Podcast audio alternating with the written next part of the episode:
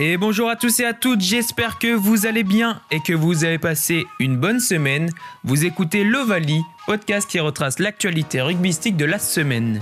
Au programme de cet épisode, la défaite de l'équipe de France et le bilan de cette édition 2021 du tournoi des 6 nations. Nous parlerons également des résultats de la 20e journée de Top 14. Forcément, après des matchs comme ça, il y a toujours des, regrets, euh, beaucoup de frustration, euh, ça c'est clair, c'est évident, il faut du temps pour l'évacuer.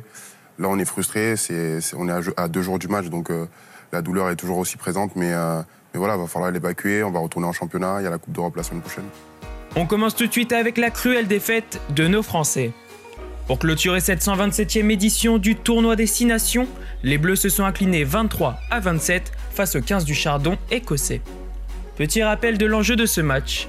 En remportant cette dernière rencontre avec un écart de minimum 20 points, les Bleus auraient pris la première place du classement au Gallois et remporté le tournoi au goal Malheureusement, vendredi soir, nous étions loin de ce scénario idyllique pour le 15 de France, qui termine son tournoi sur une défaite et se contente d'une seconde place, comme l'année dernière.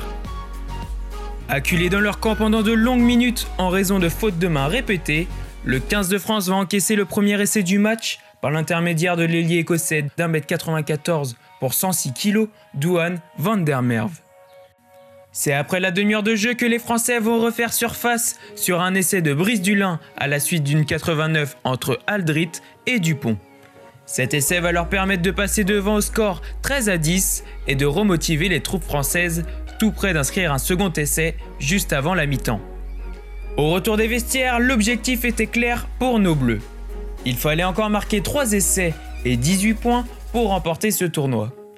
Ce but ultime se rapprochait encore plus des Français après l'essai de l'ailier clermontois Damien Penaud à la 46e minute.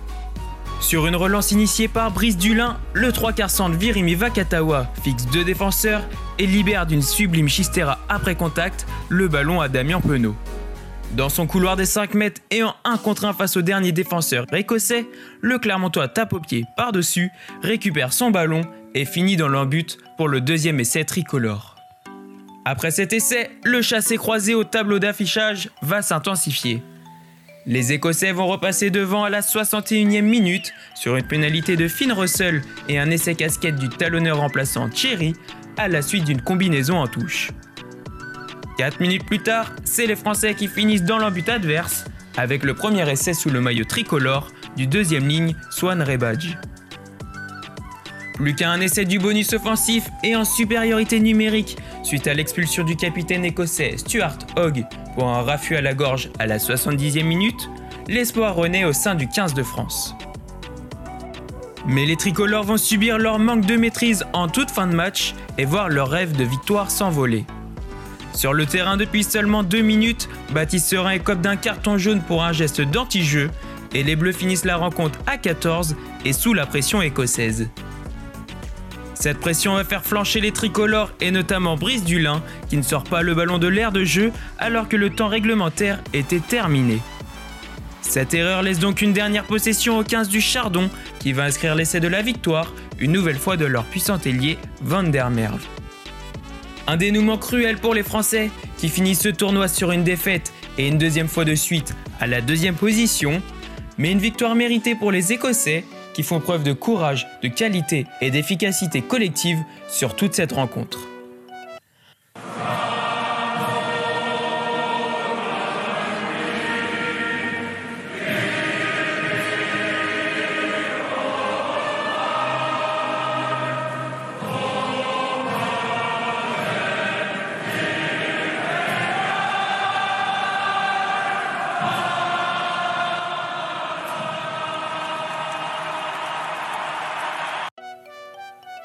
Avant de fermer cette page sur le tournoi des 6 nations, voici le classement final et un bilan de ce tournoi.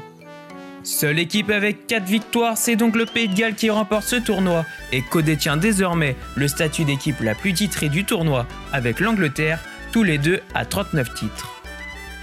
En seconde position, on retrouve notre tricolore qui, malgré une fin décevante, réalise un bon tournoi avec 3 victoires en 5 matchs. À égalité de points avec 15 unités, l'Irlande et l'Écosse terminent à la troisième position. À retenir l'historique cinquième place de l'Angleterre, bien en dessous de son niveau habituel.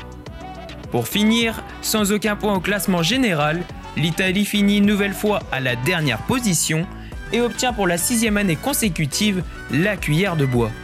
Un anti-trophée décerné à l'équipe qui perd l'ensemble de ses rencontres au cours du tournoi. Pour cette 127e édition du tournoi, le titre de la meilleure attaque et du plus grand nombre d'essais inscrits a été décerné au Pays de Galles avec 20 essais et 164 points marqués, alors que l'Irlande obtient le statut de la meilleure défense avec seulement 88 points encaissés. La France quant à elle finit le tournoi avec seulement 9 essais encaissés en 5 confrontations. Pour ce qui est des récompenses individuelles, avec 65 points inscrits, l'Irlandais Jonathan Sexton termine meilleur réalisateur de ce tournoi, alors que l'Écossais Duan van der Merwe obtient la place du meilleur marqueur avec 5 essais en 5 matchs. La place du meilleur marqueur tricolore se dispute entre Brice Dulin, Antoine Dupont et Damien Penaud, tous les trois à 3 essais. Pour finir, deux autres Gallois ont participé aux statistiques marquantes de cette compétition. À seulement 20 ans, l'ailier Riz Zamit est le meilleur franchisseur du tournoi avec 8 franchissements nets, pendant que son coéquipier Justin Tipurik finit le tournoi avec 82 plaquages réalisés et la place logique de meilleur plaqueur.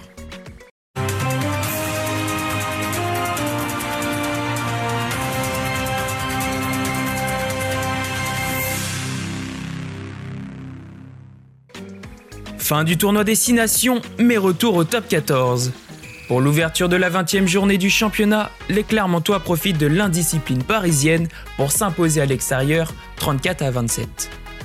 Le match est resté très disputé jusqu'à l'heure de jeu avec un score de 24-24 au tableau d'affichage. Marqué par deux cartons jaunes et un carton rouge pour Lester Etienne à la 74e minute de jeu, l'indiscipline en fin de rencontre va coûter très cher aux joueurs du stade français.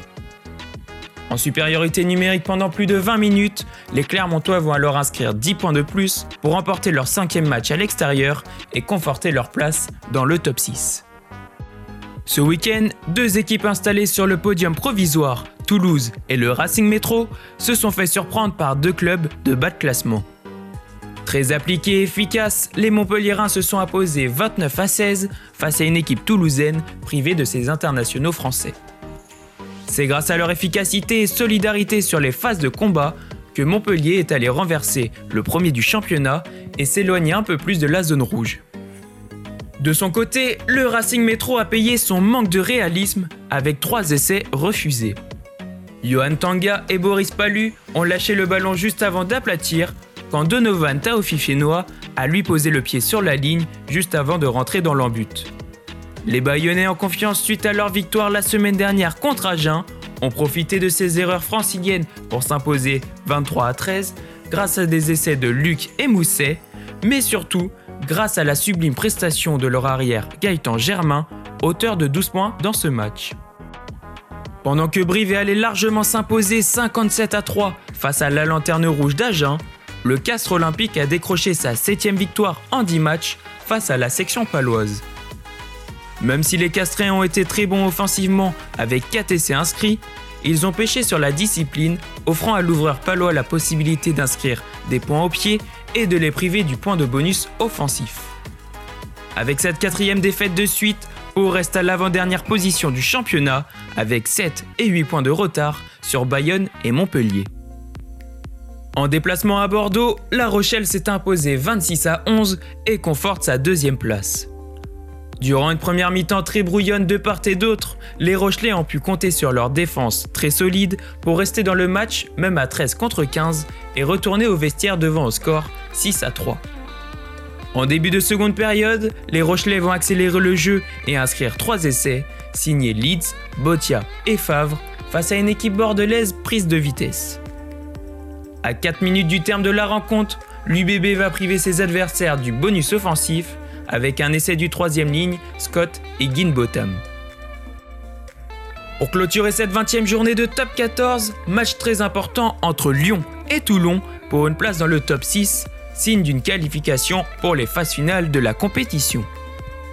Au cours de cette rencontre, les Lyonnais se sont montrés dangereux et très efficaces sur le jeu au large face à un RCT décevant.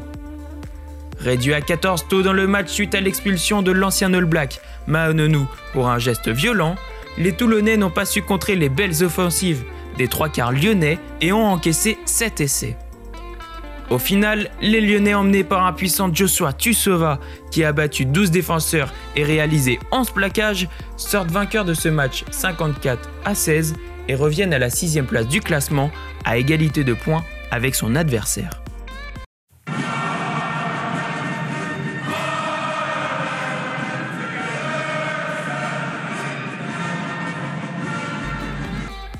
Pour clôturer cet épisode, petit tour à l'étranger et plus précisément en Irlande. L'actualité rugbystique de ce week-end, c'est également la victoire 16 à 6 du Leinster en finale de la Ligue Celt face à son grand rival du Munster. La Ligue Celt, également appelée le Pro 14, regroupe des provinces galloises, irlandaises, écossaises, mais aussi italiennes, et est remportée pour la quatrième année consécutive par la province irlandaise du Leinster. Et merci à tous et à toutes d'avoir écouté l'Ovalie. Je vous souhaite une bonne semaine et un bon week-end devant le rugby. À bientôt